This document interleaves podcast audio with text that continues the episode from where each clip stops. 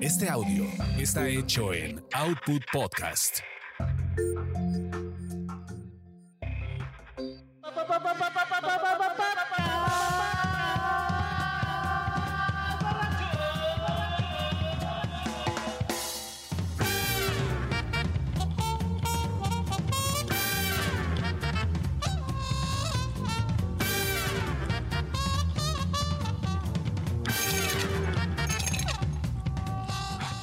Señores, ¿cómo les va? Bienvenidos sean todos ustedes a este templo del buen beber que es el podcast borracho. Ahora, en un formato diferente, porque no está toda la jauría, toda la, la playa de, borrachos que normalmente nos acompaña. Ah, Y ahora nomás tenemos un borracho, que es Juelito Ofarrelli, de, pues, pues yo diría que del podcast de Quizá Hablemos de Ti, pero ya es amigo.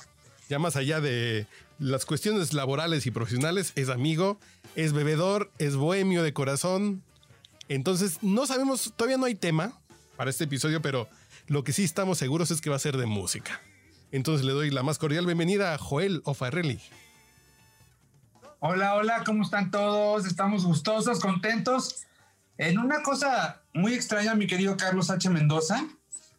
Este, esta es la, según yo, es tu emisión 402, ¿verdad? Es correcto. ¿Tú escuchas el podcast?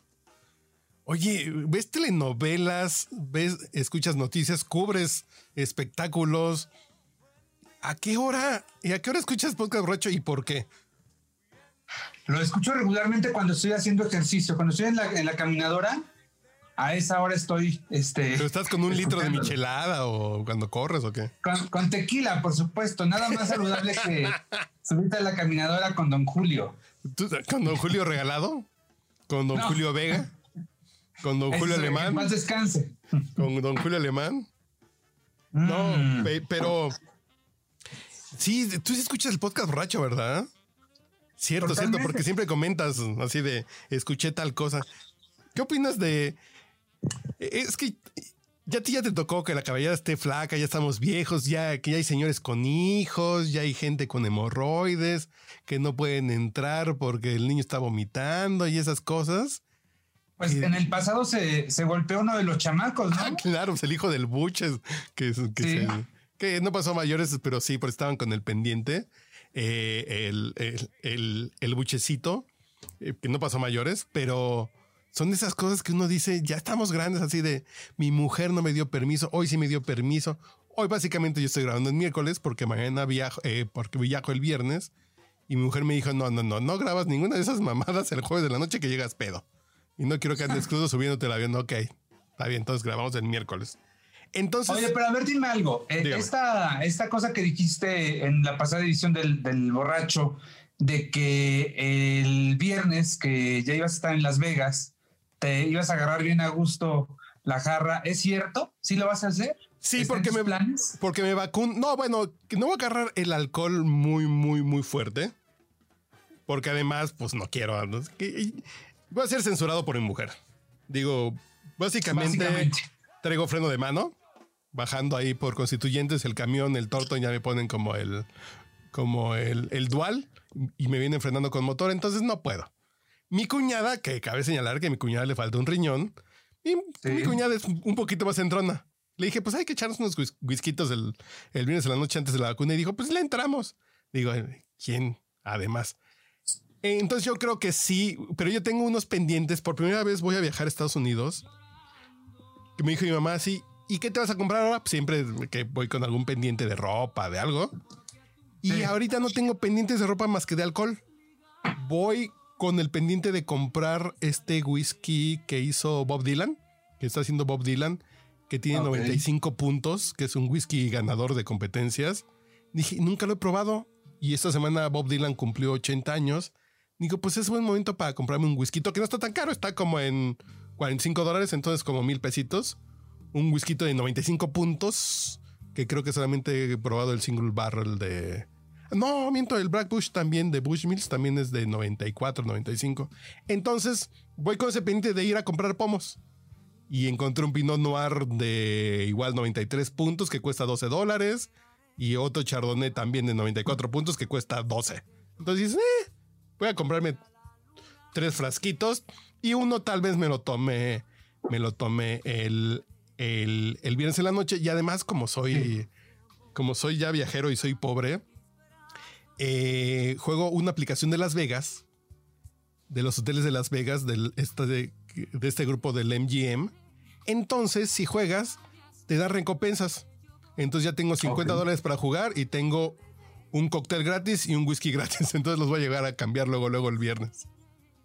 Entonces creo que sí voy a beber tantito. Eh, Yo creo que el sábado sí me voy a echar 3, 4 whiskitos y un vinito gratis de esos buenos que dan en Las Vegas. Así creo que sí voy a cumplir con ese requisito. ¿Cuándo regresas? El lunes pues, voy a vacunarme porque el tema es que mi mujer quería ir a Nueva York y mi cuñada ya estaban así de, "Y vamos al Guggenheim, vamos aquí, vamos al MoMA, vamos al Met. Así de, no vamos a hacer turismo. Vamos, vamos a vacunarnos, hay pandemia, nosotros no estamos vacunados. Espérense. Digo, en Las Vegas, uno se puede encerrar en, en su cuarto y nos van a traer comida rica de algún restaurantito rico y vamos a estar vacunados. Sí. Pero hasta ahí, no se azoten, no se azoten. Muy bien, muy bien. Pues ya seguramente en el próximo eh, borracho vas a, a relatar cómo fue tu viaje, ¿no? Eh, y pues a ver, yo creo que va a ser una gran experiencia. Yo No quería vayas ir a a- llorar, Carlos H. Mendoza. A la hora de tu vacuna no vayas a llorar. No sé, fíjate que sí podría haber que me cause algún tipo de emoción. No sé, porque sí, que se acabe este desmadre que llevamos viviendo un año, creo que sí está, por decirlo menos interesante, ya saber que ya, que ya estás casi del otro lado, porque cabe señalar, por ejemplo, eh, y Alberto Ciurana, alto ejecutivo de Televisión Azteca, ya estaba Sí. con una primera dosis y se murió. Entonces, claro. todavía con, con la primera dosis, o co- estás vacunado y todavía no agarras la inmunidad completa, entonces todavía no estás del otro lado, ¿eh? Yo lo ¿Qué que les digo es? ¿Ya sabes qué te va a tocar? ya soy agendado para, para Johnson y Johnson en un Walmart. Ah, ok. Sí, no, Johnson y Johnson que nomás es una. Pero ya me estaba diciendo Gil Barrera que se fue a, vacunar en, en California, que sí le dio Sí. mucho cansancio. Digo, cualquier cosa es mejor que la cansino que dan aquí a los maestros, ¿no? Que, Sí. que, por ejemplo, estaba leyendo esta semana que en, que en el zoológico de San Diego, al- sea, a los simios, a los primates ya le están dando vacunas de Moderna. Digo, están mejor vacunados los, los changos del zoológico de San Diego que los profesores de la Ciente. Digo, por alguna razón, bien estamos aquí. así por alguna razón, yo creo que se merecen mejores vacunas los changos del zoológico de San Diego que los profesores de la Ciente, pero en fin, que sí, tengo ya muchos amigos que se vacunaron con cancino, que es como tifoidea con gonorrea mezclada con cruda de Bacardi blanco. Que sí les dio re feo. O sea, es una vacuna eh, tipo este amanecer José José. Sí, sí, sí, que sí, dicen que sí es como una cruda muy tremenda. Que sí, la sensación es como una cruda muy cabrona. Básicamente la vacuna con cancino. eh, ya muchos profesores de la Ibero, que aquí tenemos contacto con ellos, que sí la sufrieron, que sí la sufrieron, que están vacunando todo el mundo con cancino de los profesores y que sí les fue muy mal. A todos, que dos, tres días de, de síntomas muy, muy, muy pesados. Pero tú que estás en los 30, Joelito, pues a ti te falta un rato para que te vacunen todavía, ¿verdad? Sí, yo ni me preocupo porque no hay para cuándo, la verdad. Y fíjate qué curioso, este, de todas las vacunas, al final resulta que de la que menos he recibido quejas, malas experiencias o algún tipo de, de, eh, efectos secundarios, es de la rusa. Sí, fíjate que no, que no hay malos comentarios. No, no. y lo no. que me decían Digo, que las rusas son dos dosis. Que sí, el y que truco, incluso a lo mejor hasta tres, ¿eh? Estaban viendo si le extendían a tres dosis. que lo que estaba leyendo es que el truco de la vacuna rusa es que están mezclando como dos vacunas diferentes para que te funcione por un lado y por otro lado. Son dos métodos diferentes de ARN y, y otro tipo. Eh, entonces agarras como doble chanfle. Dices, ah, está bien. Está bien. Oye, Y y fíjate- mientras tanto, mi Pati Navidad, que sabes que ha sido como que de las que se ha pronunciado así súper en contra de la vacunación, pues ya este, cuando saluda a la gente de su Instagram, de su Instagram, perdón, ya les dice algo así como, eh, hola clones, ¿cómo están? Trae una onda bien rara, Pati Navidad, ¿eh? Pero ¿por qué pasa eso?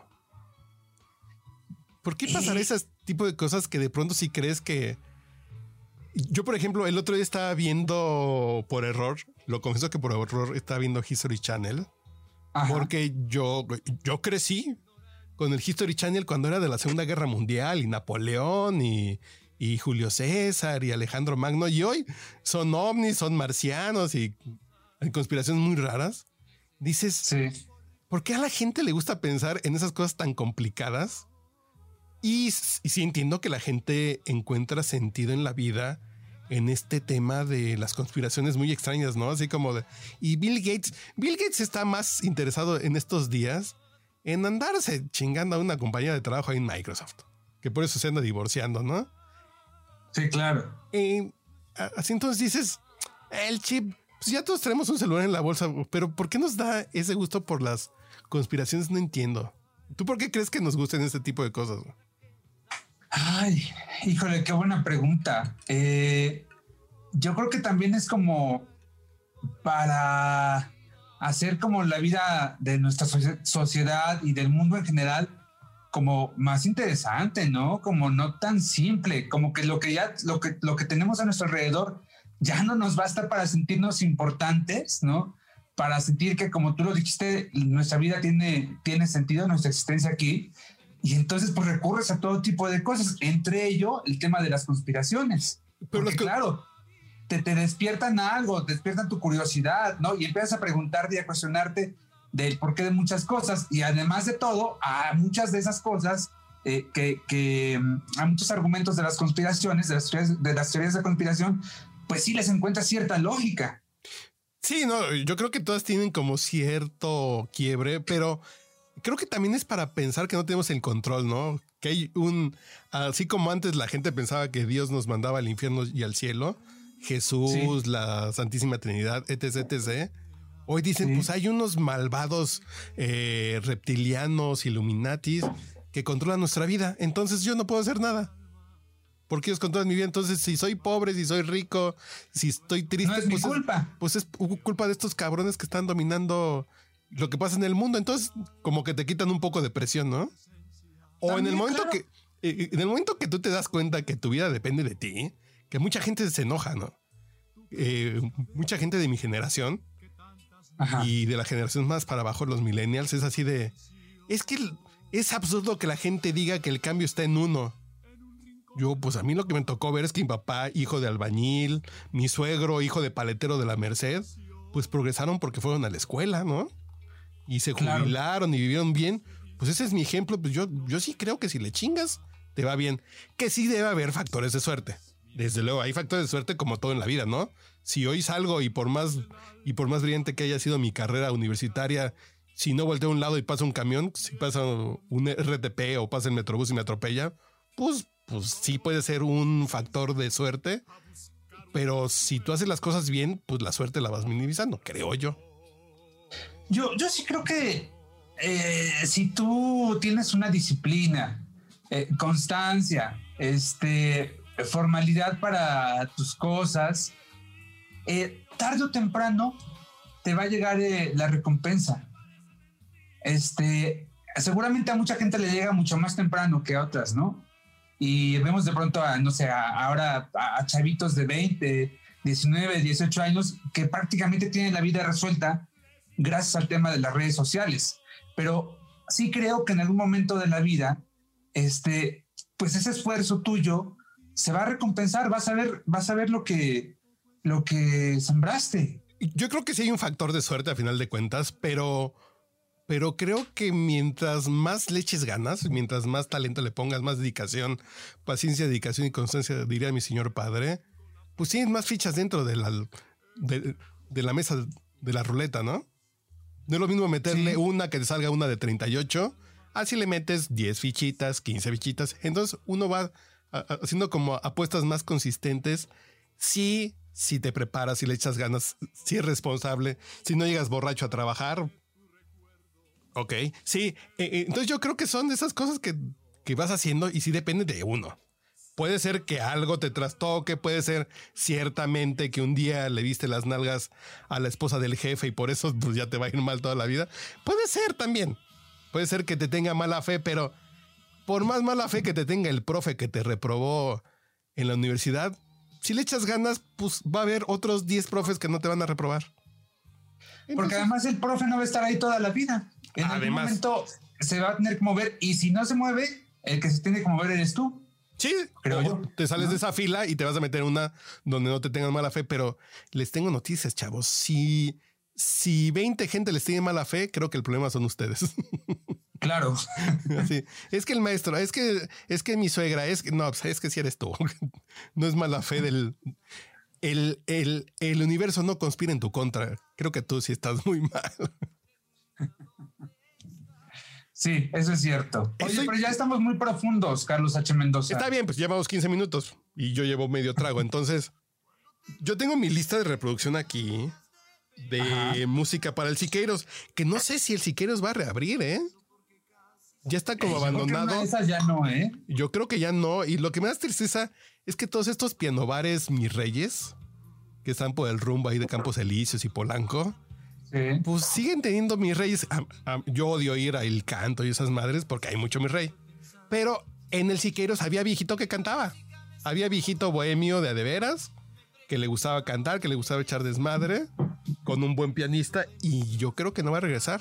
Y esa lista que tengo en Spotify, que pueden entrar en Spotify todavía, en lo que no lo canceló, porque estoy pagando Tidal, se llama para el Siqueiros con Z y con K Siqueiros, porque ese se llama el bar. Esas son canciones que siempre uno cuando va al piano bar canta las mismas porque ya no sé qué cantar. Entonces canto Cuidado de José José y no me falla, ¿no? Entonces tengo una lista de reproducción para cuando me pase eso de no sé qué cantar, pues ya me asomo. Y por ejemplo, estoy con, con el coque, A ver. Yo no sé, mi amor, con quién estás. Yo no sé si solo eres feliz. Solo sé que cuando estoy con otra, casi siempre estoy pensando en ti. Y la música me está volviendo, me pregunta dónde. Esa nunca la he cantado y así la tengo en esta lista. Y es una canción sota para agarrar el pedo, ¿no? Sí, claro. Bueno, es que en sí, un buen número de canciones del Coque, especialmente de su discografía reciente, son para agarrar el pedo a gusto. No, no porque además él sabe del tema, ¿no? sí, se autoridad en el cosas más. Sí, no, no, no. El pedo cuando menos, cuando anda relax, ¿no? Pero eh, esta canción, imagínate que estás así ya con dos tequilitas y, y, cantas casi siempre estoy pensando en ti de Jorge Muñiz, que esta fue de Loti o fue de Valores Juveniles. Yo creo que esta fue de Valores. Esta fue Valores, ¿verdad? Ah, porque en el Loti fue la de María del Sol. Claro, claro, claro. Sí, sí. Creo que con esta ganó. Y Mijares quedó en segundo lugar con Soñador. Ok, trae la espinita de Mijares desde hace rato, ¿verdad? Sí, no, pues yo, yo soy fan. Yo soy fan from hell de Mijares. Yo por eso decía, si en el concierto con Lucero en línea iban a cantar eh, Si me tenías, digo, si Mijares la canta, ya, ya, ya le pongo un monumento. Junto llaves y le hago un monumento. Y le hago un monumento de Mijares y canta Si me tenías ahí enfrente de, de sus hijos digo, uy, hubiera estado increíble. No, pero. Que fíjate, casualmente, yo no sé, ¿verdad? Este, cuando Mijares lanza Si me tenías, eh, pues fue en su disco posterior al divorcio con Lucero. Entonces, evidentemente, pues la gente la relacionaba, ¿no? Y decía que era una dedicatoria para Lucerito. No, pues claro, ¿no? Pues, esa canción. Y lo peor del caso, o lo mejor del caso, yo, yo te digo que yo soy fan. Yo canta Mijares en el auditorio y voy. Que, que, con Emanuel y voy. Yo voy a todas. Entonces por eso me cobran el doble para un concierto en la sala de su casa con sus hijos. Digo, me están tomando el pelo y sí me enojé. Pero vas a un concierto de Mijares, el disco tendría de haber salido un mes y toda la gente cantando si me tenías. Fue así de, sí se pueden hacer canciones nuevas, chavos, porque estamos haciendo covers de canciones de los 80, de los 90, eh, featuring la chingada de canciones viejas aquí es el ejemplo, cuando una canción es buena y te llega, en un mes la gente y con la promoción mediana que puede tener Mijares, que ya no es una estrella del reggaetón, y la gente cantándola en el auditorio fue así de, órale, qué chingón. Y yo también me la sabía. Así de, órale. Yo creo que ese fue su último éxito, ¿no? Sí, no, pero dime, Emanuel, Yuri y todos esos. Sí, sí. ¿Qué último éxito con canción original ha tenido? Pues estamos hablando de 20 años. Y Mijares tiene uno de hace 10 años. Dices, porque sí ¿Qué fue el último éxito de Manuel? Este, ¿Sentirme vivo? Tal vez Sentirme vivo de Gianmarco. Por cierto, de Gianmarco, las dos canciones, ¿no? Sí, sí, sí. Ah, Si me tenías también es de Gianmarco. Sí, claro. Ah, fíjate que no me la sabía esa. Fíjate, vamos a. Eh, no sé si has escuchado, ¿has escuchado si me tenías con Tania Libertad? Ah, caray. No. Luego, luego búscala, no, no, no, luego búscala. Yo está aquí, entonces espérame un segundito. A ver. El podcast borracho enciende las luces. Llegamos al momento especial de la noche, donde el hígado es el protagonista. Esto es Canta borracho, canta.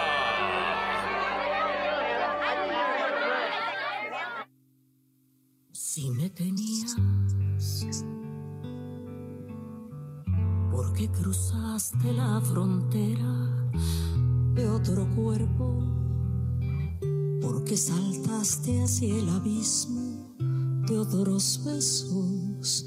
Si me tenías, y cada mañana en el reflejo de mi sueño. No, es que es una cancionzota.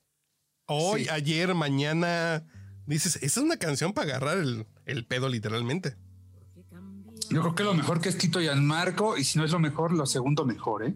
Sí, sí, sí. Y, y, ah, también la canta Edith Márquez y Guadalupe Sí, también Pineda. está con Edith, también Guadalupe Ah, Pineda. caray. claro. No, a ver, Y el propio Gian- Gianmarco también, por supuesto. te cuento uh, y una anécdota de mi señor padre y Guadalupe Pineda. Sí, sí.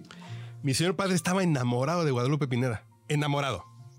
Y Ok. Así compraba sus discos y así de, se sentaba a la vieja usanza ochentera. Así ponía Sí. su disco de, de, de Yolanda, no, de Te Amo.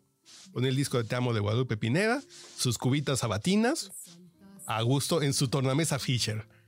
Y un día en Liverpool de Polanco, de Marina Escobeda, de Marina Escobedo, está mi, mi papá, mi mamá, Guadalupe Pineda y Ricardo Rocha en el elevador.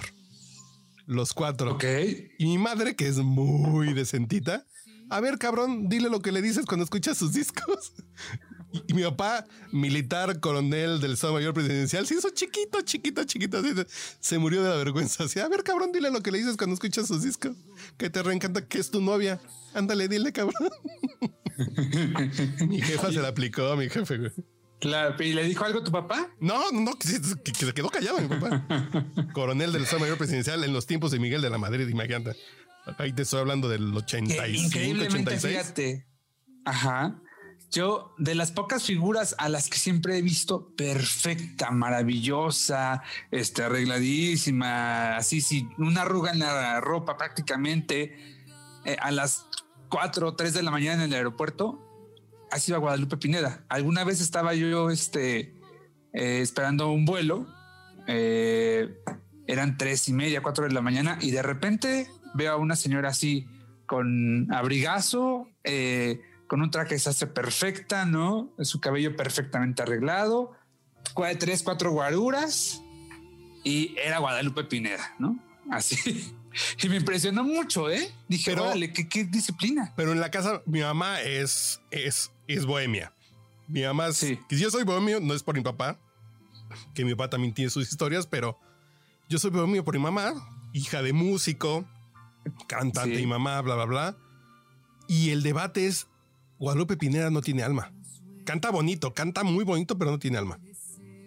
Puede cantar muy bonito, pero no me transmite nada. Y es el debate de toda la vida, así de mi papá y mi mamá ahí platicaban así, pero a mí me gusta, pero a mí no me gusta cómo canta esa pinche vieja sin huevos y la chingada. Que es, así podría ser como una protoversión de Natalia Lafourcade, ¿eh? así de, la primera vez que escuché, pues canta bonito, pero sin ganas, sin huevos. Eh, Creo que se lo escuché a mi mamá hace 30 años para Guadalupe Pineda. Que mi mamá es de, de Lola Beltrán y Lucha Villa, es más así como... Es que tu mamá es más brava, más con garra, ¿no? Eh, Le gustan las cantantes de garra. ¿Cómo se llama la que se quedó en silla de ruedas? Ay, um, Está Chayito Valdés. Chayito Valdés. Sí, sí, así, mamá, es así de... me de- dices que tú ya no me quieres.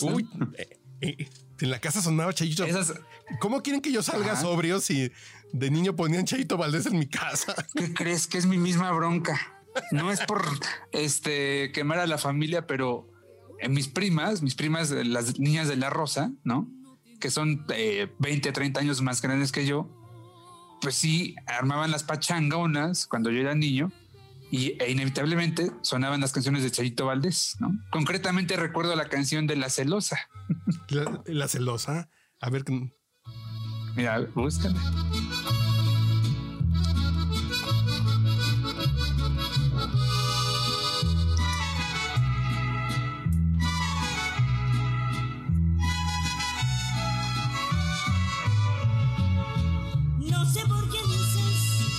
Dices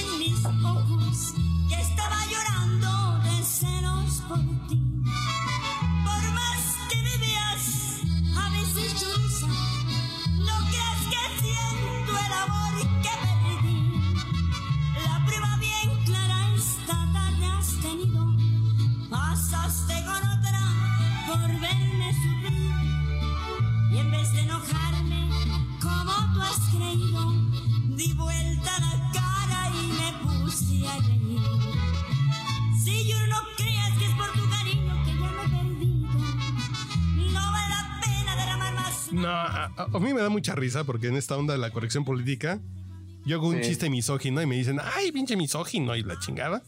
Dices, pues esa es la imagen que yo tengo. No, que yo- no, no, que fue un chiste pendejo, así como, ay, las mujeres no tienen que leer porque aprenden cosas que son peligrosas para la humanidad, ¿no? Ok, ok. Y dicen, pues yo me crié con esas imágenes. Yo me acuerdo muy Sí, bien de claro. De, Chayito Valdés cantando en silla de ruedas un día en la mañana con, con, con Guillermo Ochoa. Y a mí me impactó porque era la señora que había escuchado en disco muchas veces y de pronto noticia pues, chocó y que tuvo un accidente. Y meses después sale en la tele cantando en silla de ruedas. A mí de niño de 6, 7 años me impactó mucho así de... Es lo que escuchamos que ahora que no puede caminar, así a mí me dio así como de, de niño, pero dices, escuchas las letras y dices, las mujeres en tronas son bien chingonas, ¿no? Así como que... Así que sabrosas, Sí, ¿no? totalmente, totalmente. Y sabes que la persona que terminó cuidando a Chayito Valdés, este, una mujer que ahora mismo debe andar entre los 65, 68 años, este, pues la conoció desde, o sea, ella era fan de Chayito desde que era una niña, ¿no? Entonces, cuenta, me cuenta eh, Elena, se llama, Elena Medina, que cuando Chayito iba a Tijuana, este, ella iba a verla al hotel, a saludarla, Chayito siempre con muy buena actitud, eh, se fueron haciendo eh, de, cariño, de amistad, ¿no? Y al final de los días fue ella la que terminó cuidando a, a Chayito y luego fue esta persona, Elena, la que de alguna manera fue como retirada por la familia, este, por las hijas, ¿no? Que realmente pues nunca estuvieron o estuvieron poco en esos últimos años de Chayito Valdés, que ya necesitaba mucha ayuda para hacer ciertas cosas. Sí, que son de esas historias trágicas del, del espectáculo que dices... Medias macabras, sí. Sí, sí, sí, dices, y la familia y la fan que la cuidó. Ay, pero así de, por ejemplo, mi mamá también, así, a mí me da risa porque dicen, ay, tu papá general, tú eres como eres por tu papá general. No, yo soy como soy por mi mamá. Y, por ejemplo, mis papás iban a escuchar a la taberna del Greco al, al charro del misterio y al charro Avitia. Ok. Que son esos así de oh, hoy el- bueno, bueno, si pongo Rosita Alvírez me, me cancelan el podcast. Hoy me lo censuran, me lo cierran, ¿no? Feminicidio Seguro. y la chingada. Y dices, pues sí, no es que es un clásico de 1900, es una historia de 1900, pero el charro Avit y el charro del misterio. y Mis papás sí eran muy bohemios de irse los dos juntos, así de ya están grandes los niños, ya tienen 12 años que cuidan al niño de dos. Nosotros nos vamos a agarrar el pedo, ¿no? Y se iban Sí, sí, sí. a los infiernos, se iban a la taberna del Greco, a, con Amparo Montes y Bueno, a ver, los, eh, tú, eres, tú eres de Tacubaya, ¿no? Sí, sí, sí. Entonces, me parece que el Cerro del Misterio era un personaje emblemático de Tacubaya, ¿verdad? bueno, que mi familia, mi familia, mi mamá es paseña y mi papá es de Ok, Miscuac. Sí. No soy, yo soy más apegado a mis eh, ya Tacuaya, pero de los panchitos para acá. Que a mí sí me, Ok. ya me tocaron los panchitos. No, no. Pero Javier Solís y no, no, no. No, no si, si mi papá es de Miscuac, Ok, ok. de. Molino de Rosas. Eso. ¿Y tú cuáles son tus orígenes bohemios, Joel?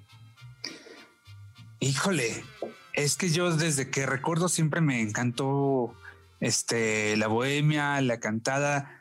Eh, yo tenía cuatro o cinco años y ya andaba yo este, queriendo quedarme, ya sabes, muy noche en las fiestas, yo les decía a mis papás, "Ah, pues váyanse ustedes, al rato yo llego, ¿no? Literal así les decía, ¿eh? Tenía cuatro o cinco años.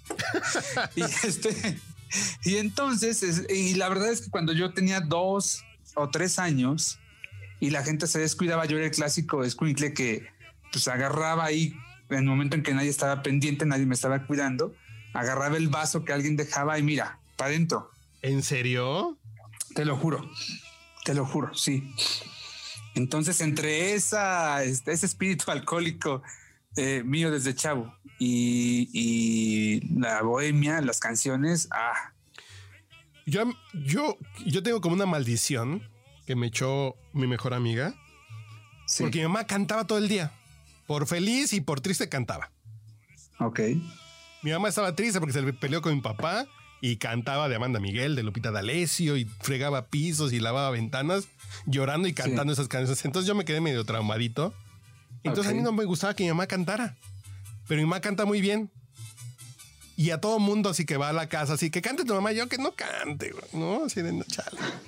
O sea, hasta la fecha no te gusta No, que no, no, ya, ya, ya tendré unos 10 años que ya. No, Ok. ya en sus cumpleaños ya le llevo trío y cántele dos horas, ¿no? Y pago cuatro horas. Órale. Pero llegó un momento de niño que a mí no me gustaba. Y una amiga en la secundaria me dijo: Tu castigo va a ser que nunca vas a andar con alguien que te cante. Y se ha cumplido la maldición.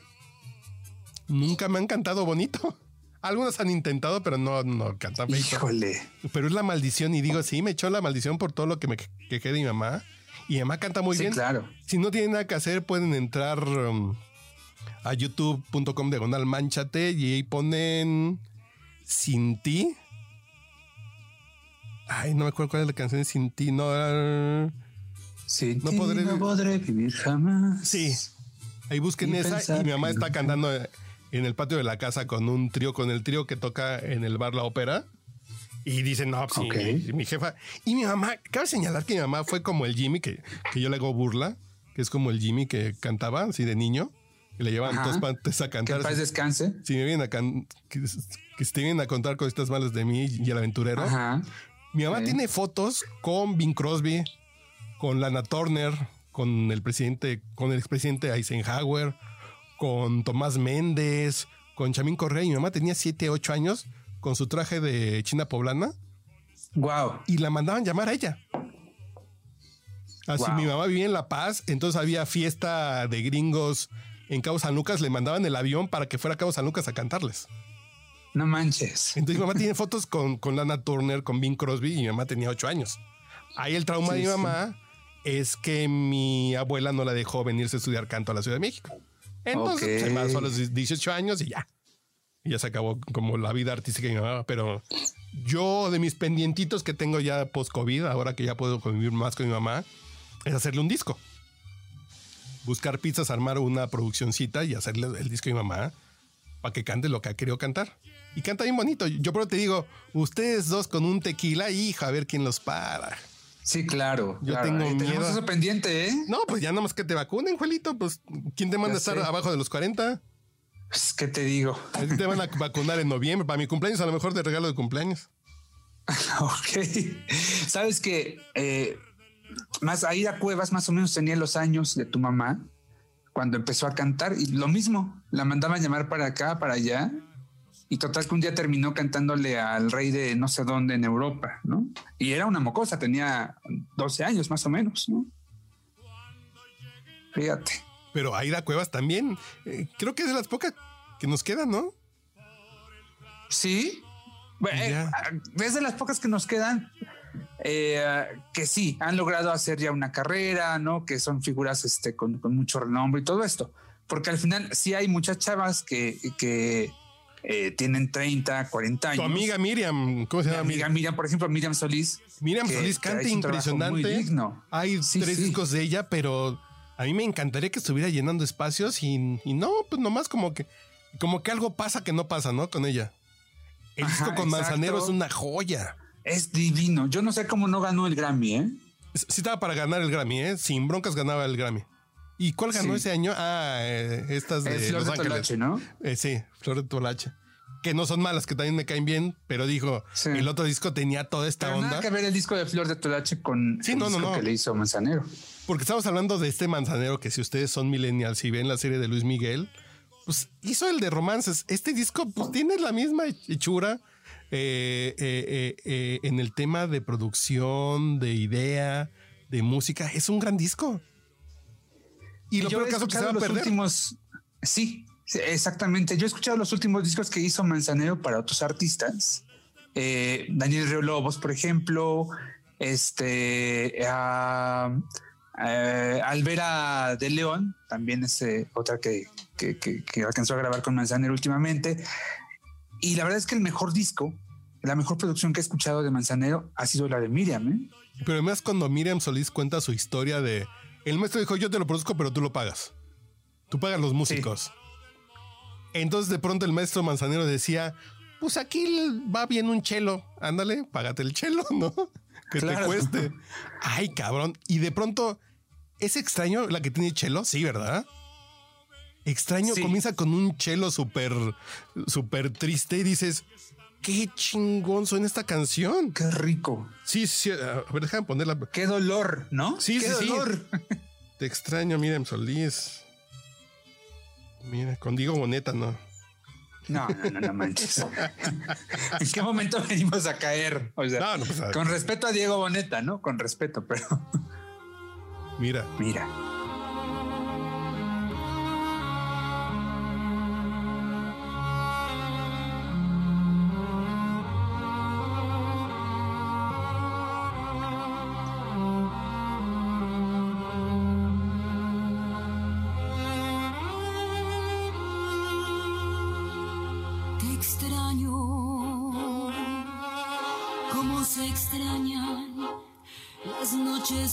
Estrellas, como se extrañan las mañanas bellas. No estar contigo, por Dios, que me hace daño. Extraño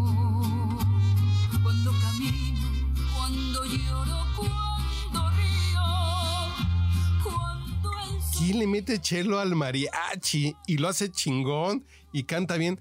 Y ustedes escuchando a Ninel Conde, al bombón asesino, tengan un poquito de vergüenza. Sí es una ofensa, ¿no? Sí es una mentada de madre. Eh, Pero, y dices, ¿y este disco se va a perder? Lo, Es lo más vamos a escuchar cinco personas. pe- pe- pero el chelo es hermosísimo y después entra el mariachi y dices, ay. Y si no sienten nada, en serio es que no tienen corazón. Y si no, Y así con una buena parte de las canciones de ese disco, ¿eh? sí, no, no, no, te digo que el disco es, es un disco enorme que se merecía el Grammy. Así. Sí. Pero, Sí. y Manzanero la apostó. Digo, yo no te cobro como productor, pero tú pagas los músicos, ¿no? Porque eso no me lo regalan, ¿no? Claro. Y dices Que al sí. final, al final no los pagó ella. Acuérdate. ¿Cómo le hizo? Al final los terminó pagando eh, don Armando. ¿Ah, sí? Sí. Ah, porque le faltaba, ¿no? Sí, sí, en claro. algún momento, eh, cuando Miriam vio que, que eh, pues Ma- Manzanero metía músicos y arreglos por aquí, por allá y por acullá, pues ella sí se, se acercó a la asistente de, de don Armando, a Laura Bloom, y pues le dijo, oye, este, está bien padre el concepto, ¿no? Y todos los arreglos que está haciendo, pero pues, ¿de dónde voy a sacar el dinero para todo esto? no?" Pero no me alcanza. Ajá. Y entonces, este, pues Laura le dijo, no, no te preocupes, este, el maestro, el maestro eh, lo va, lo va a pagar. No, pues ese es... Y además guapísima, Miriam. De lo mejorcito que ha dado la academia, ¿eh? Lo mejor de cada que me- que no Te la lo confunda con la otra Miriam. No, no, esa es Miriam Ah, Solís. también me cae bien, mi Miriam No, Montemayor. pero no, de- no, no, no. No, pero esta tiene un talento para estar jugando en estas ligas que no hay. ¿Quién llena Sí. estos huecos? sí, No hay. Y, Sí lo tiene. y lo único que le llega ahorita es, Ángel- eh, es, es Ángel Aguilar, que le faltan, que le falta horno todavía. mucho kilometraje, que tiene una buena voz, es bonita. Tiene mucha onda Este- para defender el regional mexicano, Sí. así la ranchera, tiene para defenderlo 20 años porque no hay quien. Y dices, qué padre, ¿no? Pero... Ay, qué buen disco, fíjate. Es como de los que hay que tener ahí, ¿eh? Sí, Siempre. sí, sí, que sí es para el pedo. Sí es un disco para el Sí. pedo. Totalmente recomendable. ¿Fue este corazón es de Pepe Jara o de Cuco Sánchez? No, Es Cuco. Cuco Sánchez. Cuco, claro. Cuco Sánchez.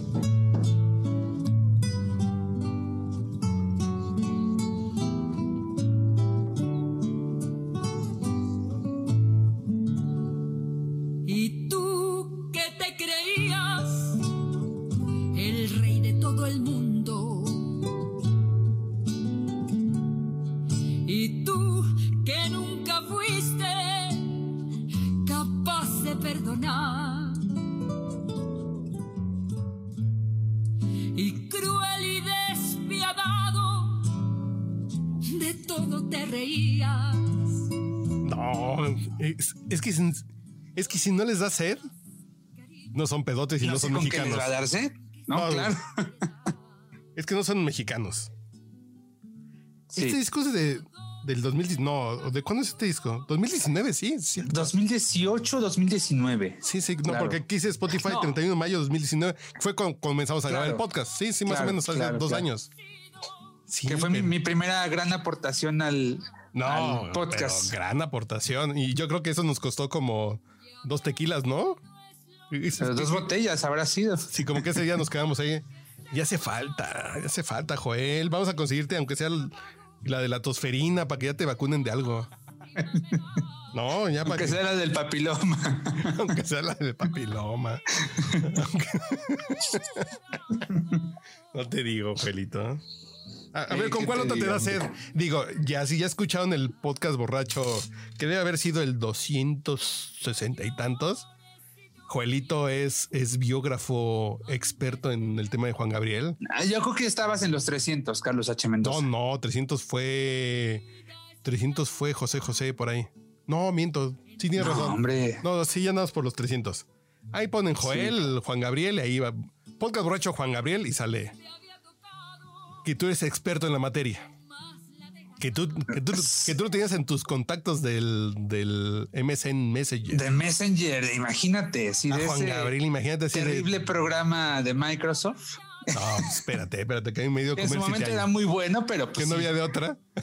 claro, porque te daban, ¿te acuerdas cuando te daban zumbido? Ah, el zumbido pues, era bien bonito. Cuando te daba zumbido, eh, eh, quien te gustaba, pues sí sentía rico. Claro. Ahí lo tenía yo. Pero a como ti te contacto, llegó a dar zumbidos. El reino se inmuta arroba hotmail.com. Ya lo puedo decir, ¿verdad? Pues ya. El reino sin muta es su correo. Arroba hotmail.com. Sí. ¿Y te daba zumbido, Juan Gabriel? No, no me daba zumbido, no, nunca me dio zumbido, Ok. pero sí siempre me respondía, ¿no? Y pues ya. ¿Y con cuáles te Y da sed? Llegamos a activar la camarita, claro. ¿Y con cuáles me da sed? Este. Ah, de Juan Gabriel. Yo creo que uno, la diferencia, Ah, no, bueno, esa es de Ah. cajón. palabras mayores, sí, claro. Eh, ¿Con Lucha resulta- o con Juan Gabriel? Ah, híjole. Ah, ¿verdad? Yo la prefiero con Juan Gabriel. Ahorita, Ok. esa. Sí. A mí con Lucha mm, amo la de... Es que de hecho esa canción la escribieron para que la cantara Lucha Villa, acuérdate. Y en Bellas Artes también es re buena. Sí, sí, pero ahí eh, eh, siento que está mal grabada porque, bueno, ahorita te digo por qué, mira, vamos a escuchar tantito.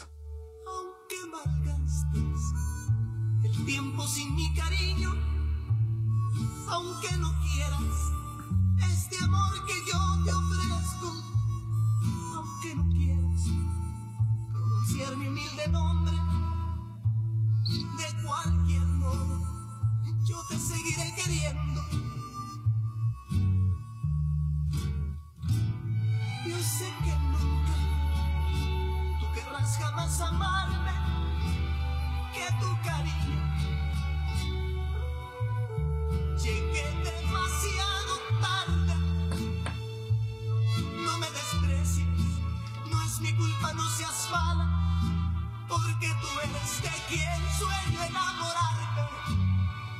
Eso.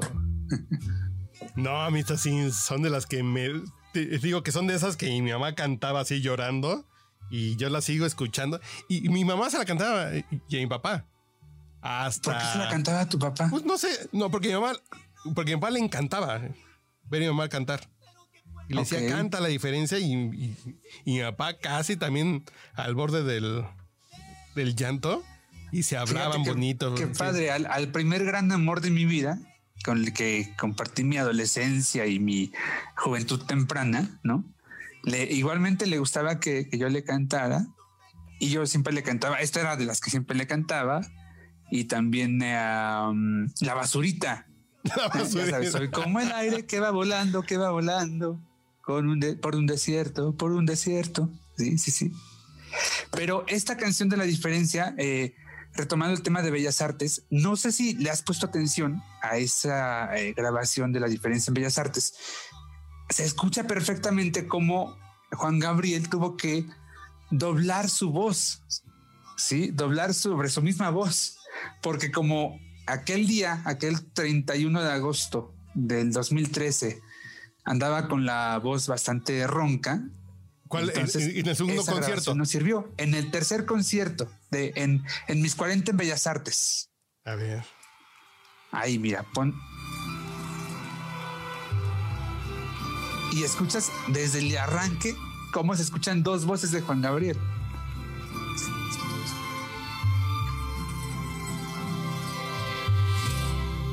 aunque malgasto el tiempo sin mi cariño y aunque no quieras este amor que yo te ofrezco Y ahí le bajan a la, a la una voz y ya Sí, que sí suena. más sí- la, sí la suena que cuando entran se siente dos.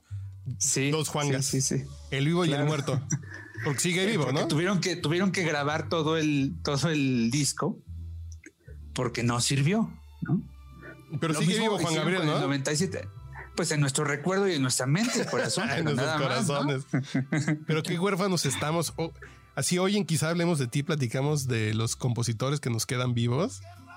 Y y ya llegamos a Cristian Nodal y Espinosa Paz. Es que ya está la cabellera flaca, ¿no?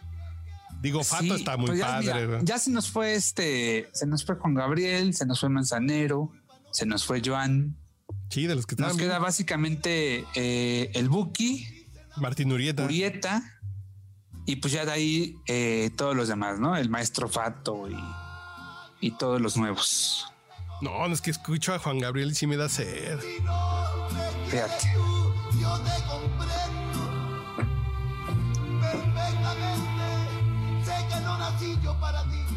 ¿Murió en el 16? 2000 Este año cumple cinco años, este 28 de agosto. En el 16 murió. que estaba yo eh, recordando el otro día eh, ese último concierto aquí en México que fue en la inauguración de la Acrópolis de Puebla, ese 12 de agosto.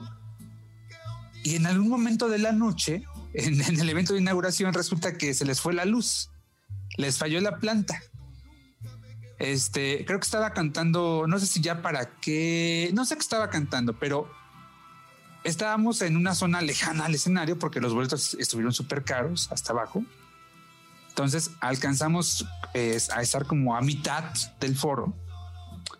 Pero sí me acuerdo perfectamente cómo se apaga el audio y alcanz- alcanzamos a escuchar perfectamente la voz de Juan Gabriel. De, de tan alto que estaba cantando Órale. y fue maravilloso. Y entonces él para, eh, digamos que eh, disimular, o no disimular, pero sí eh, bajar la tensión que había o que podría provocar eh, el apagón, él empezó a, moverse, él siguió cantando y empezó a moverse y a bailar un poco y a hacer mimos y pantomimas, ¿no? Y la gente le respondió muy bien y no se sintió realmente ese, ese apagón. ¿Fuiste al Zócalo en el concierto de primavera? En el que cuando salió el sol. Sí, claro, eso fue en el 2004, el, el 21, 20 de marzo. 20 de parece, marzo. Noche de primavera. De noche viernes a primavera. sábado, ¿no? Sí. No, de sábado a domingo. ¿De sábado a domingo? Sí, señor. Fue una locura. Sí. ¿Tú que eres Sí. fan? ¿Y hubo alguna otra vez que pasara eso? Eh, bueno, en cuestión de, de tiempo, sí. Sí lo superó. No, pero la locura, el zócalo, la gente, el sol, la hora. Yo creo que son de esos momentos así de. Porque la gente habla mucho del de Bellas Artes, ¿no? Así de como los fans de José José. Uy, me Es hubiera encantado ¿no? estar en el teatro ferrocarrilero. Claro. Dices, claro. no. Creo que para Juan Gabriel para los fans de Juan Gabriel, estar ese día en el Zócalo estuvo bien padre. ¿eh? Hubo dos momentos muy buenos en el Zócalo. Eh, uno fue eh, esa noche de, de marzo del 2004. Eh, un mes antes, eh, Juan Gabriel había estado en Viña del Mar y dos meses antes había estado en el Estadio Nesa. Eh, y entonces esa noche llegó a ser un show que empezó más o menos 12.30, 12.40 de la noche y terminó a las 6 de la mañana. ¿no? Yo sí me acuerdo perfectamente de esa imagen de ver a la gente, este, a los barrenderos, eh, alrededor de las cinco y media, 5.40 de la mañana, y Juan Gabriel seguía cantando. Era impresionante. Y ahí todavía, a esa hora, había cerca de 50 mil personas. Eh, había arrancado él con 120 mil personas a las a la una de la mañana, ¿no? Pero este, para esa hora seguían ahí unas 40 mil o 50 mil personas, que una buena parte del público, fíjate, iba de, de Tepito, de La Morelos, y era una cosa bien surrealista entre el público, ¿no? Por todas las frases que podías escuchar desde este, de alrededor de, de- de Juan Gabriel eh, que, que le dedicaban, ¿no? No las voy a repetir aquí, pero No, ándale, sí eran pues, este es frases con mucho borracho. color. Pero, eh, ¿en qué sentido? Eh, ¿Su orientación de Juan Gabriel así de... Sí, sí, o sea, yo sí recuerdo perfectamente que le llegaron a decir, ese es mi puto, ¿no? Órale, Pero además chido. celebrándolo. Eh, Es que yo lo que digo siquiera en el es, sentido ofensivo. Por ejemplo, en el punto de cuando dicen es que somos un país misógino y homófobo, creo que sí hay violencia, claro que sí. Pero en el tema de Juan Gabriel, a la gente lo se le olvidó. Nunca fue como el factor de, ay, no me cae bien porque es gay, ¿no? Es sí Ah. y que es mi gay, ¿no? Así de- y Sí, con mi gay no se meten, claro. Que Tengo creo- una imagen que me tocó ver en el, en el Festival Acapulco 2012 de un señor que llegó de muy mala cara acompañando a su mujer al concierto, ¿no? Así, pero de muy mala cara, una jeta así total, ¿no? Y para la media hora después de haber iniciado, ya el señor andaba con una cara mucho más amable. Bueno, para cuando Juanga canta el Noa Noa, y debo hacerlo, el señor le dijo, Juan Gabriel, hazme un hijo. Así. Sí, sí, sí, sí. A mí, por ejemplo, a mí me pasó una vez con una novia que me llevó a ver a Alejandro Sanz muchas Ajá. veces. Y la primera vez que me llevó, yo así de puta madre, ni modo, me la tengo que chutar, ¿no? Porque le gusta, ni modo, ¿no? Y yo así con cara así de. Y yo todavía en mi plan mamón, payaso gritaba: ¡Triste canción! ¡Canta triste canción! Y la chingada. A las tres canciones estaba así de: hazle un hijo a mi mujer, ¿no? Hazle un hijo a mi novia, güey. Sí, sí. Sí, sí, sí. Que es lo Eso que pasa, pasa, claro. que es un gran concierto, un gran artista, Alejandro Sanz. Yo soy fan hasta la fecha. Y digo, la primera vez que tuve un contacto con él en el auditorio fue así de puta, ni pedo, me lo tengo que- soplar porque le gusta, ¿no? Y a las cuatro canciones de escuchar todo el concierto, el talento de este güey en vivo, es así, no, pues ya. Contra esa realidad no puedo ni hacer chistes, así de. Y fíjate cómo es la vida. eh, En contraste con eso, yo un día eh, también, gracias a aquel amor, ¿verdad? Que les comentaba hace un rato, este, pues me llevó a ver a Il Divo, este cuarteto de, de tenores, ¿no? Este, europeos sobre todo, por ahí del 2004. No, pues me dormí. Les juro que me quedé dormido en el concierto. Así literal, dormido. De los peores espectáculos que he visto. Bueno, no sé, a mí no me llegó, no conecté, me dormí. Punto. No, pero. Pues, ay, pues hay que quedar bien con el novio, ¿no? Pues ya que. Sí, pues sí. Ahí pues sí. ni hablar, pero no. Yo sí, yo les juro que yo sí grité, triste canción. Puta madre, ¿qué hago aquí? Y a las tres canciones me cayeron la boca. Me cayeron la boca, cabrón, así de que. Y soy fan de Alejandro Sanz hasta el día de hoy. Soy muy Ajá. fan, soy muy fan. Soy muy fan de, de ese cabrón. Oye, Bueno. y otro gran momento eh, de Juan Gabriel en el Zócalo, porque te contaba el primero, pero otro gran momento, el 31 de diciembre del 99, con este boom que había por la llegada del año 2000, pues México no se pudo quedar atrás, ¿no? Y entonces eh, el artista encargado de eh, darle la bienvenida al nuevo milenio, Claro.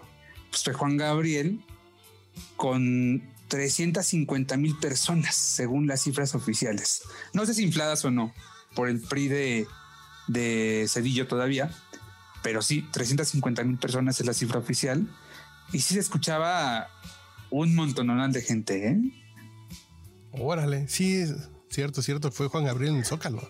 Que el escenario lo pusieron en el centro y este y pusieron como unos, unos puentes alrededor del escenario. Entonces Juan Gabriel estaba ahí cantando por los puentes y bueno, una cosa espectacular. Se llamó El Mitote, ese, El mitote. ese festival. Sí. No, pues sí somos bohemios.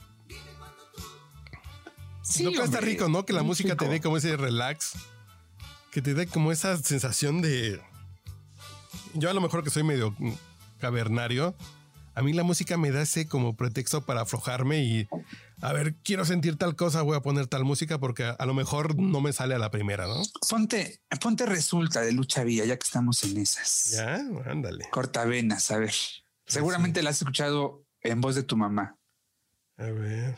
Estoy seguro. De ese disco que se llamó. Ah, no, claro. Uy, no, no, no, no. Gabriel. Y además el mariachi es una locura aquí. eh, El arreglo Sí. del mariachi es muy cabrón. Sí, señor. Resulta que ahora nada valgo para ti. Después que en cuerpo y alma me he entregado a ti,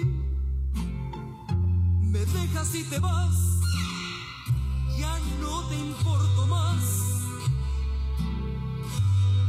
Después que te entregué toda mi vida. Mira.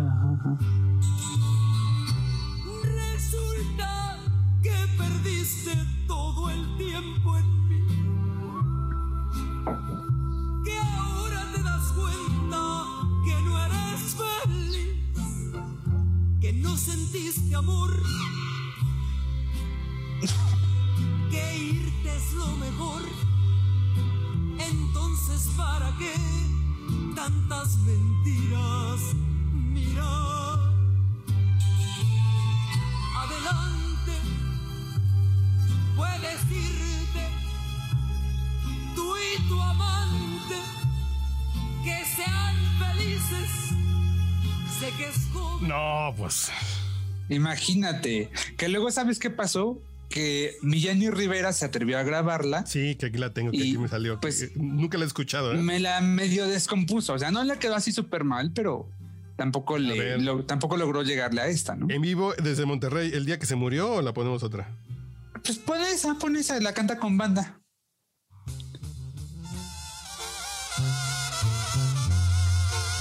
Esa no. Esa no porque me ire.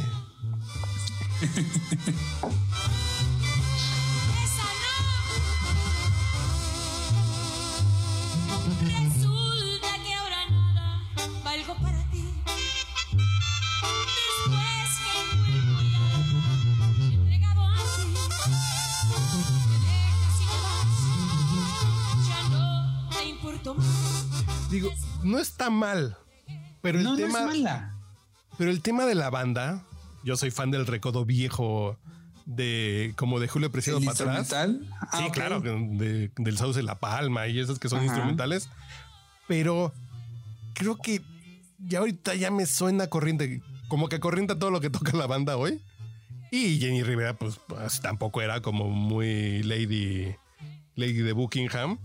Eh, Entonces, y dices, y, y Lucha Villa, pues era una hembra. Entonces, y aquí me suena como a mamá luchona, ¿no? Como que le da eso. Y dices, sí. "Eh", como que a mí me rompe un poquito como el. Pero, Pero le sé- falta el señorío, ¿no? Pero sé también me da- Eh, Es, es- es que es el tema de la elegancia. Creo que también en, entre los individuos, en- como entre las naciones. No, yo creo que entre los individuos, ya no hablar de géneros porque luego hay pinche misógino. No, no. Entre Ah. los seres humanos hay niveles de elegancia, de señorío, de, de presencia. Y una cosa es la lady, que yo vengo a exigir mis derechos, hijo de tu chingada madre, y otra cosa de, a ver, pendejo. Esa soy yo, y con, con el sim- simple Y parado me respetas. y con el simple parado te cuadras, ¿no? Esa es la diferencia entre Jenny Villa. Rivera y Lucha Villa. Lucha Villa, Claro. no más. Y tanto así que Carlos Fuentes le agarraba la piernita, ¿no? Dices. Así dices, pues sí. Esa es la diferencia, pues esa es la diferencia. Mira, esta no es de lucha, de, no, esta no es de Juan Gabriel, pero busca, búscale una de lucha villa que se llama Desde ayer. A ver Desde si ayer, a ver. la tenemos por ahí desde ayer. A ver qué te parece. A lo mejor te gusta, a lo mejor no. Con los hermanos Carrión, no. No, no, no. Lucha villa, lucha villa. No, pues no me sale. a. Ah, mis hermanos Carrión. Te vas a arrepentir, ya lo verás, vas a sufrir algo. Ah, sí, desde ayer lucha, a ver. A ver. Eh. Ay, qué rico. No me sirva otro tequila porque. No, no, ya Permiso. ¿eh? Sí, sí te vas a echar el No, diminio. espérate. Va. Ya en estas.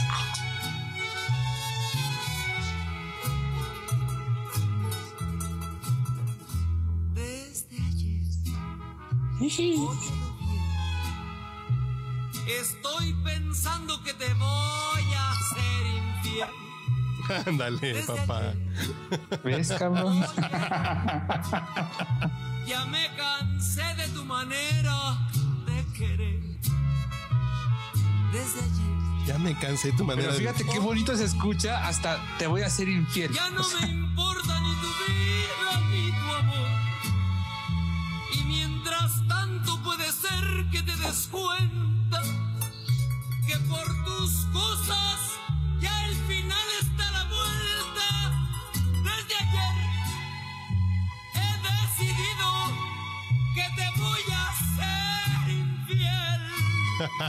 Ay, nomás. Qué chulada. Si esta no es vida, no sé qué puede hacer, ¿eh? Por medio de la presente le informo que, que ya me di cuenta que te. ¿Eh? Desde ayer. Qué chingona. No, no la tenía presente, ¿eh? Hombre. Ya quiero a Garibaldi, fíjate. Esta canción se me antojó para una herradura Yo, blanco. Esta no, esta no la vas a encontrar entre los mariachis. ¿No? Eh, No, no la saben cantar, ¿no? Pero yo siempre tengo la suerte de encontrarme con unos mariachis generosos que me ayudan a sacar las canciones. Y ahí estamos, ¿eh? Uy, desde ayer, qué buena canción, así de desde ayer. No me gusta tu forma de querer. Qué, qué bonita frase. Me di cuenta que no me gusta tu forma de querer. No, no, no, sí hay. Sí hay. Y es que eso voy con la música. Digo, me echaré un tequila, pe- pero si me echo un tequila me voy a cruzar ahorita los cables. Pero Ajá. cuando te ayudan a sacar como esas ideas, esas sensaciones, esas palabras que a algún cabrón sí se le ocurrieron y a ti no, dices Claro. gracias, gracias al compositor que llegó a eso, sea en inglés, sea en español, sea en el ritmo que sea.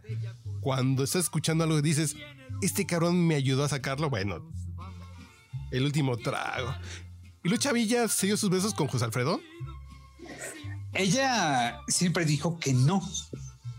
Eh, pero bueno, este, el- el- los, los- los trascendidos de aquel tiempo, pues sí decían que sí. Eh, esta canción de Amanecí en tus brazos, pues fue escrita, fue dedicada para Lucha Villa, ¿no? No, gran pero canción. no sabemos. Y además escucha la interpretación de Lucha. Bueno, que ese es el último trago, no, ahorita te busco. Claro. Sí. Por los mismos dolores. A ver. No, Hijo. no, no. eh, Hijo. Es que a mí Lucha y Lola no me hace falta otra. Así, no me hace falta. Otra vez entre tus brazos 1960. desperté llorando de alegría. Me cobijé la cara con tus manos para seguirte amando todavía. Todavía. Despertaste tú, dormido, y me querías decir no sé qué cosa, pero callé tu boca con mis besos, y así pasaron muchas, muchas horas. No, pues esto sí es. Creo que es de mis canciones románticas favoritas, de todas. De todas. ¿Cómo no? Como esa sensación cuando despiertas con alguien de quien estás enamorado.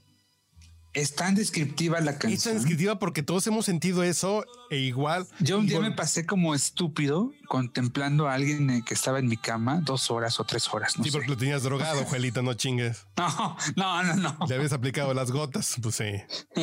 No, Yo no soy del club de las goteras, ¿eh? No. Ah, así a ver si despertaba, le ponías un espejito a ver si estaba respirando, no te hagas. Ah, pero qué buena, No, qué buena Yo rola. quiero señalar que hasta el día de hoy a mi mujer, a mí me pasa eso. Yo me despierto antes y la veo así, digo, después de 15 años, Y dices, gracias, Dios. digo, qué bonita está esta cabrona. sí, sí. Y dices, y escuchas esta canción y dices, ay, qué rico es despertar con esta mujer. Dices, qué locura. Pero uno que, n- que no tiene la sensibilidad o las herramientas para decirlo tan bonito, llega José Alfredo todo feo y te lo dice. Y dices, no, pues gracias por, así por decirme lo que quiero decir, ¿no? Sí, sí, sí. Digo que de eso se trata la Claro. chamba del compositor. Que, que te ayude. Yo por eso no voy a terapia. Decía, decía José José eh, en varias de las conferencias a las que a las que fui de él. Este, eh, yo no sé por qué, pero los compositores parece que adivina- adivinaban lo que yo sentía, ¿no? Y yo creo que a todos nos pasa. A todos nos pasa. Bueno, los buenos. Los buenos y, lo- no, claro. y los que le ponían a y los que le ponían a José José, ¿no? Digo, una cosa es Rafael Pérez Botija y otra cosa es es no sé, Maluma Baby. Eh, eh, él hablaba más que nada como de, de los viejos compositores, ¿no? De, de Álvaro Carrillo, Pues sí, claro. este, de Pepe Guizar. Sí, sí. Mira, esa es la canción para jotear bien a gusto. Es de las canciones más bonitas para jotear. ¿Para qué? ¿Para qué? ¿Para qué? ¿Para qué llorar? Ah, ok, sí, sí. ¿Para qué jotear?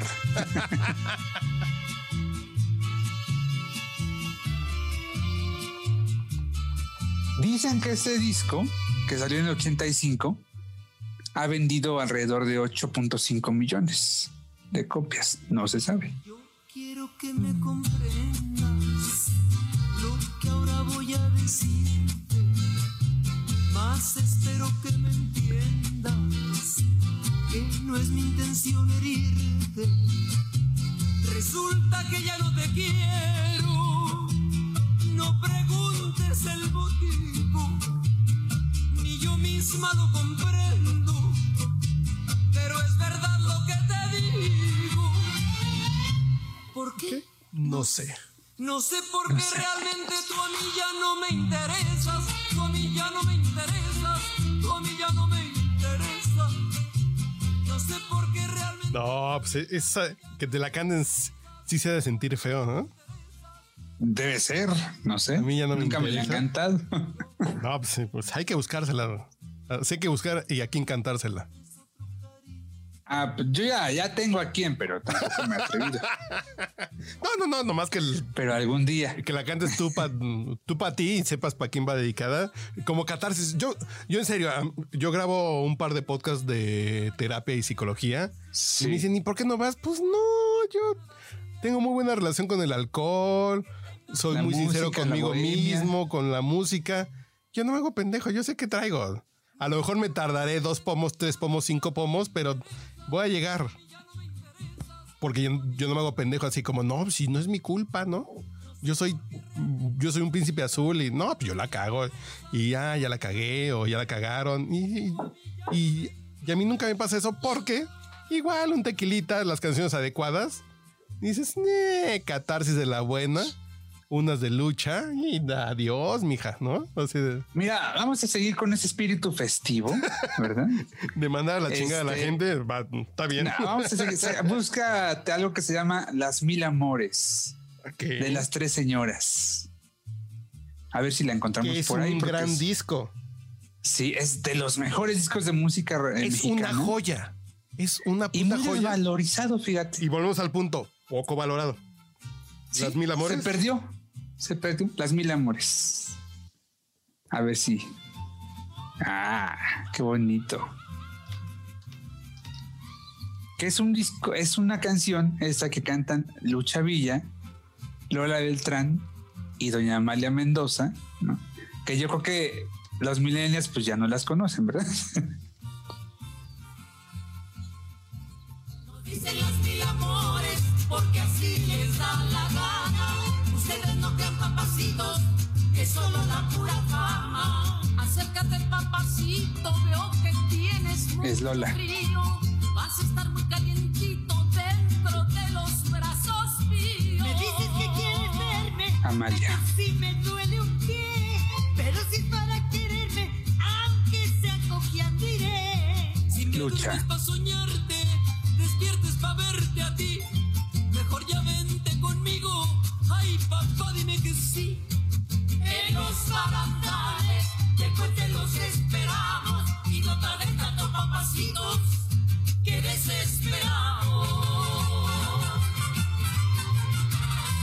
que es una canción bien sabrosa porque además maneja un poco el doble sentido, como la picardía. claro, claro, ¿ah? Es- Pero el video de cuando Juan Gabriel dirige a Lola Beltrán y la trae pendeja sí. es una delicia. Y la humildad de En Lola esta frase, Beltrán. mira, justo en esta frase.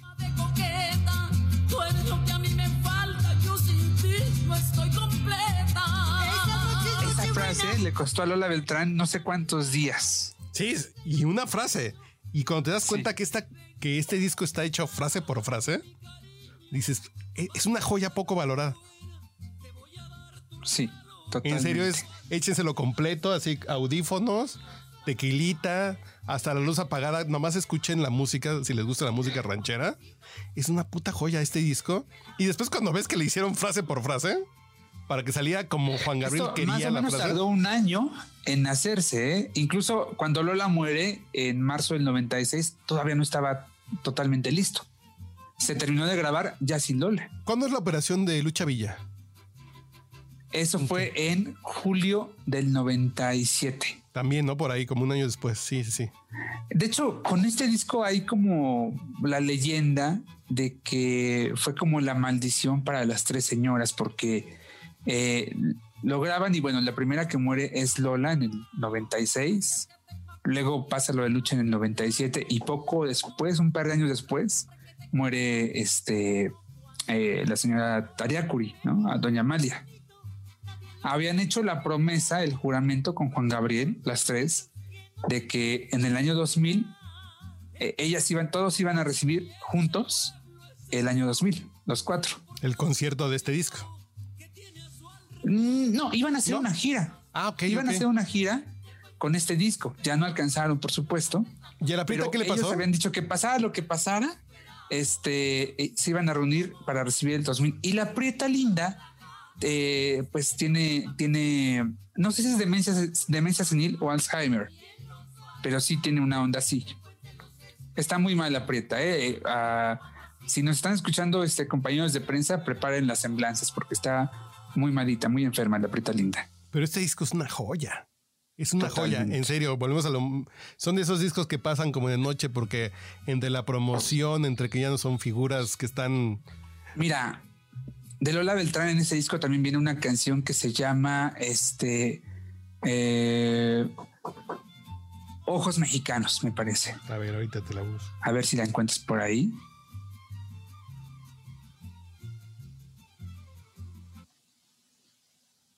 Esa la canta Lola Beltrán. Mira los arreglos.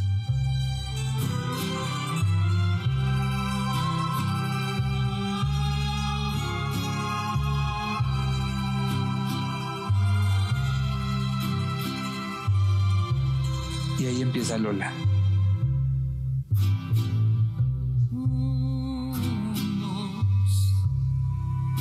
ojos mexicanos, bellos y profundos, de color café.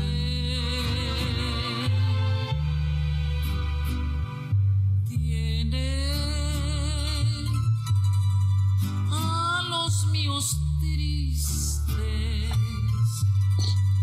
Desde que se fue para no volver.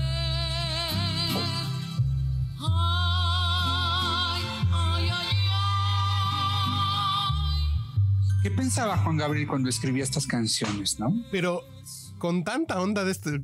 ¿Cómo se llamó la película, esta comida musical de, de Juan Gabriel? De las canciones de Juan Gabriel. ¿Cuál? ¿La película? Sí, sí, la película. Este.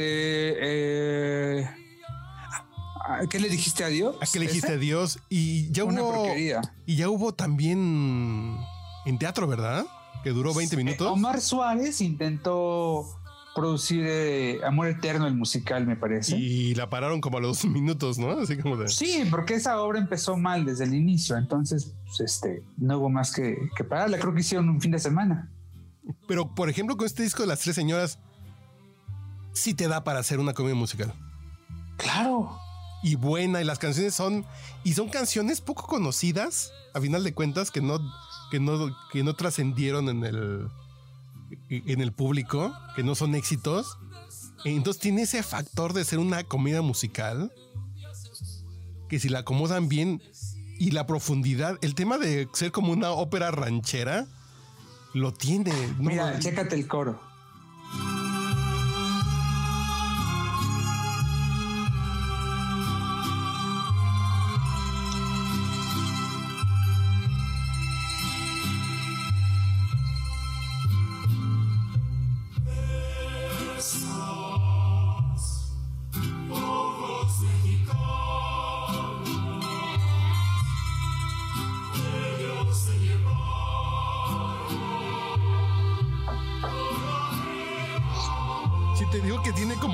Hasta, o- Sí, sí. sí, hasta como de una ópera. Estos son los coros de Bellas Artes, ¿eh? Estos son Además. los coros de Bellas Artes. sí. Además. Pero sí siente que es como una ópera con toda esta onda que volvemos a esta onda del de como de como del álbum que están conectadas las canciones. Esta canción de Juan Domínguez supongo que es dedicada y a su maestro. ¿Cómo se llama su maestro? No es este, no es para. eh, su maestro era Juan Contreras. Ah, Contreras, cierto, cierto. Pero, pero está bien divertida. Mira. También con las tres.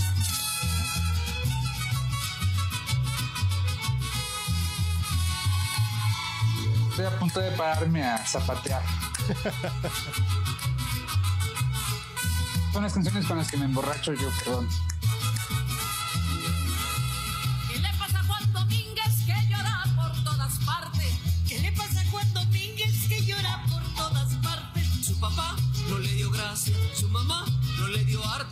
Pero si le dices mi alma, quiere su casita aparte. Pero no sabía hacer nada. ¿Cómo quiere un día Y esta frase que viene les costó un buen. ¡Qué caray! Anda y corre, dile siempre pues que todo lo que hombre quiere lo tiene que siempre merecer. ¡Ah, caray! ¡Qué caray! Anda y corre, dile siempre pues que para pedir las cosas dar primero hay que saber. Horas y horas y horas de estudio para sacar esa frase. Ah, caray, qué caray. Sí, sí, te digo que también está ahí en el. en- pero eso fue con Lucha Villa, ¿no? En el video de YouTube está con Lucha Villa. Tratamos de Sí, sacar esta está con frase. lucha.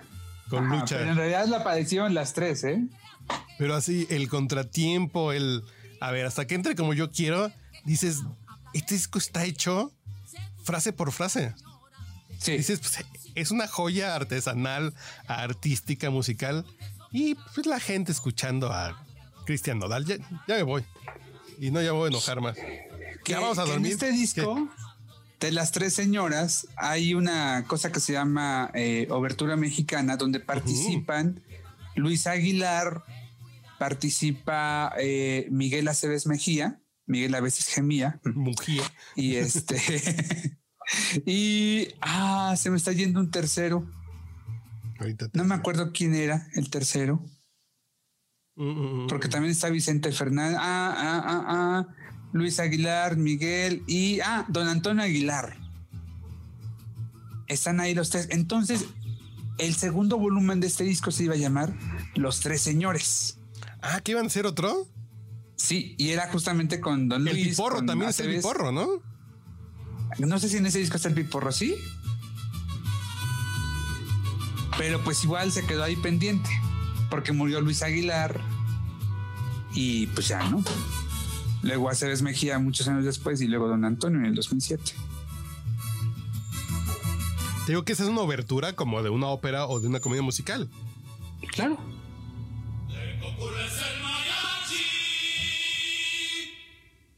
Lola es de Sinaloa,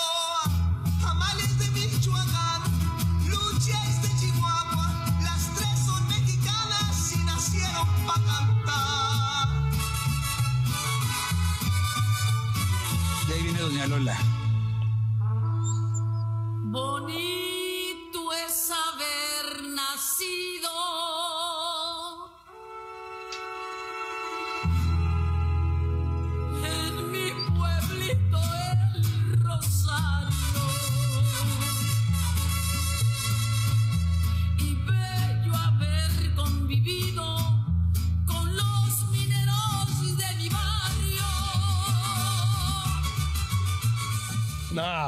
¿Ves?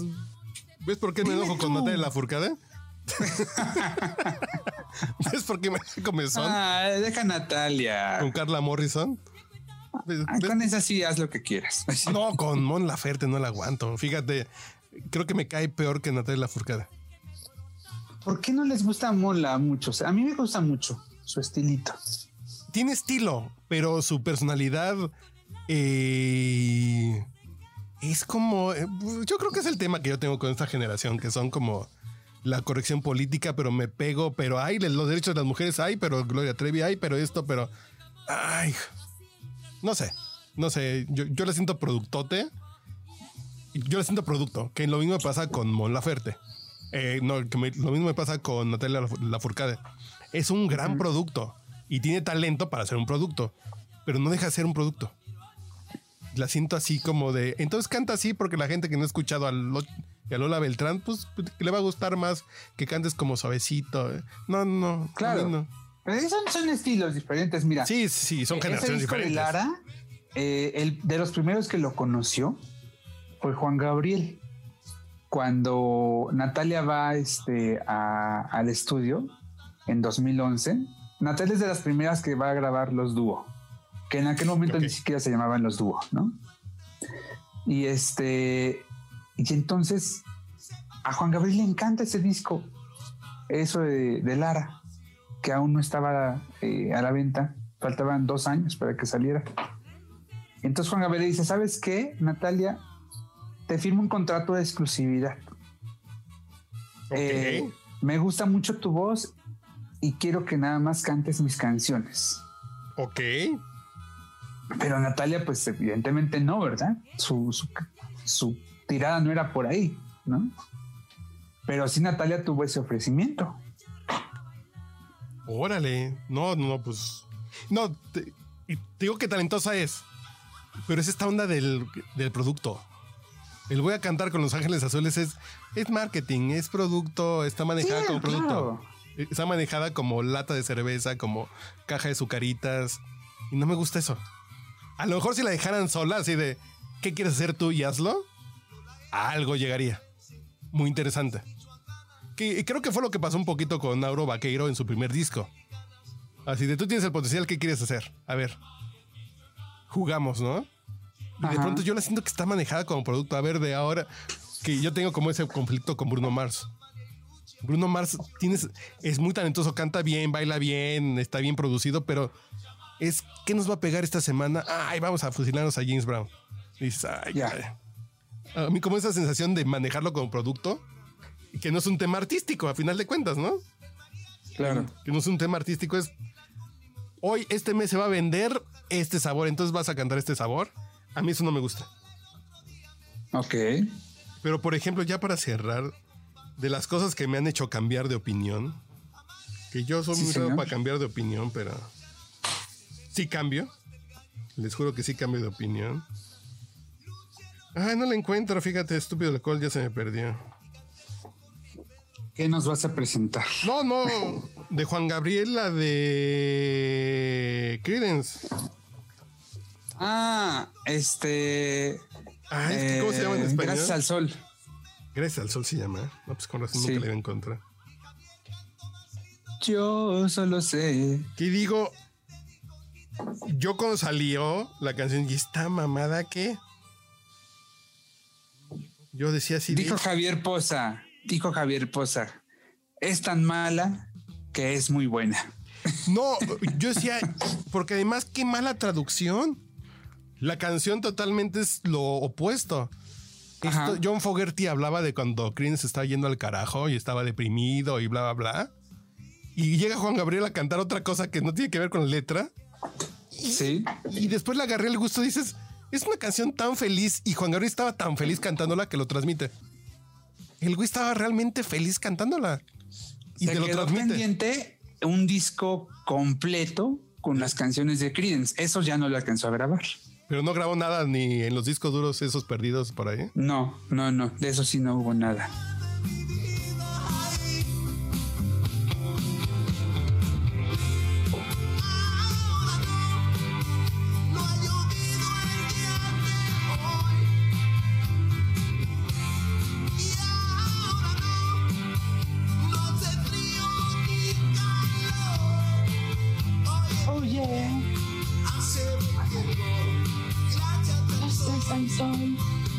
Es que la letra es muy Juan Gabriel.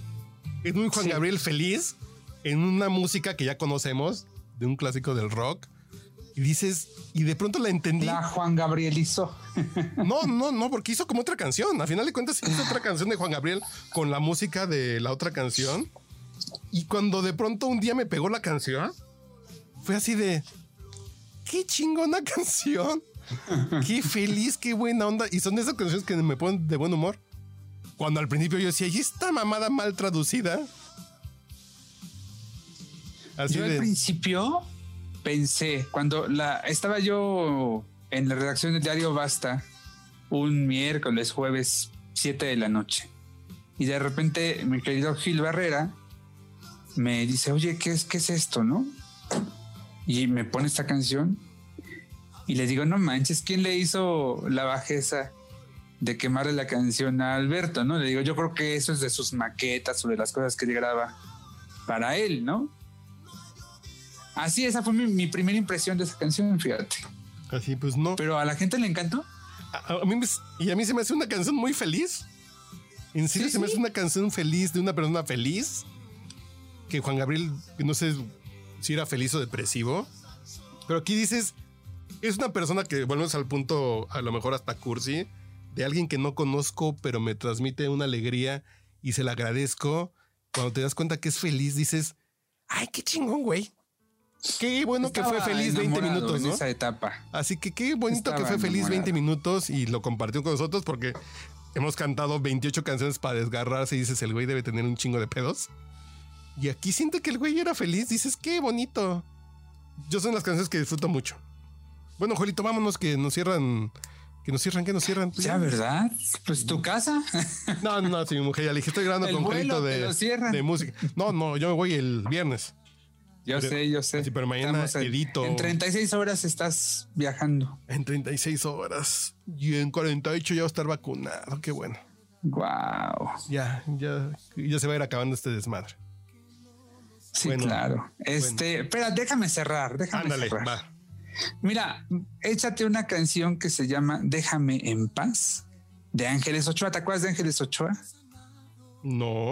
Una cantante. Ay, ¿no te acuerdas de Ángeles Ochoa? Cantante de música ranchera. Ah, Ángeles Ochoa. Ochentas, no, no, no, no, ochentas, ochentas. Yo tengo una foto con Ángeles Ochoa.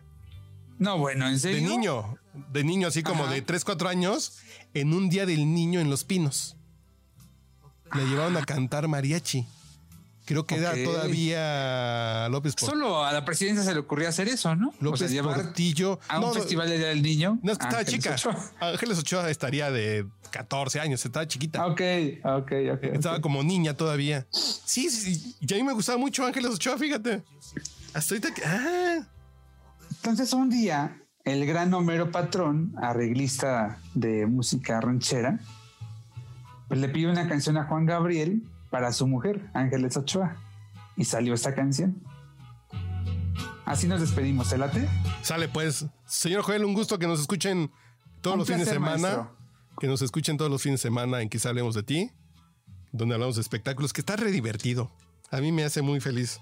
En serio, hoy está en mi casita, en pijama. Dije, ya llevo todo el día haciendo home office, pero tengo que grabar. Me bañé, me perfumé y me vine a echar unas cubas para grabar con ustedes de espectáculos. Y ya, ya, ya encarregado el ratón, pues ya que ya agarré a Juelito para, para grabar este podcast borracho. Bohemiar. Bohemio, sí, pues ya no sé, falta, ya falta poquito para bohemiar en vivo. Y ¿Le nos, podemos regresar unos 20 segunditos, 30 segunditos Sí. a la canción? Y para nos que van la a- gente la escuche bien. y nos van a sobrar mari y nos van a faltar mariachis, ¿eh? Y tríos para todo lo que vamos a hacer cuando estemos vacunados. Sí, claro. Bueno, señor. Joel, muchas gracias por aceptar la invitación de último minuto. Un placer siempre estar aquí en El Borracho y un abrazo para todos. Nos vemos. Beban.